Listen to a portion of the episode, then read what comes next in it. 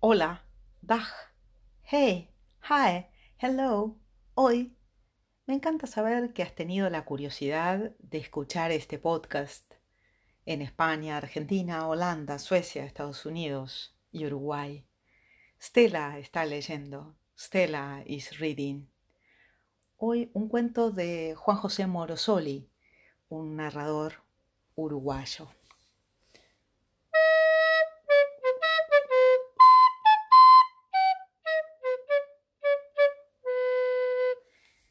Faustinito centraba la atención de todos que anhelantes escuchaban el relato.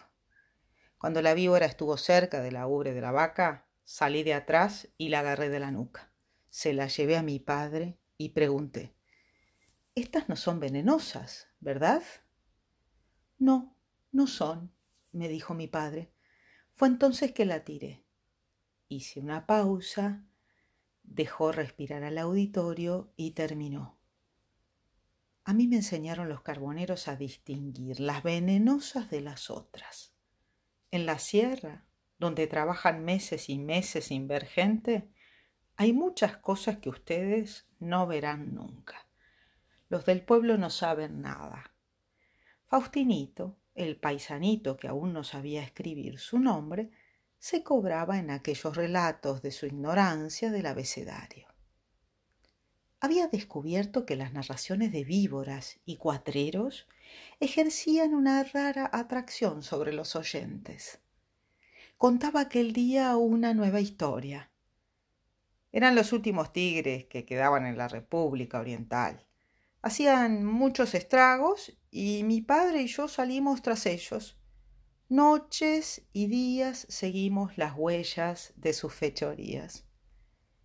Faustinito describía las marchas en, las noches, las batidas en los pajonales, explicaba costumbres de pájaros, imitaba gritos raros que se oían en las noches. La cosa terminó cuando los cazadores se dieron cuenta de que habían salido fuera del país tras los tigres y regresaron al pago. Así vino el maestro y se quedó tras el grupo de oyentes pendiente del relato. Cuando Faustinito terminó, dijo un compañero de clase, todo es mentira, usted es un mentiroso. El maestro fue quien replicó, no, no es mentira.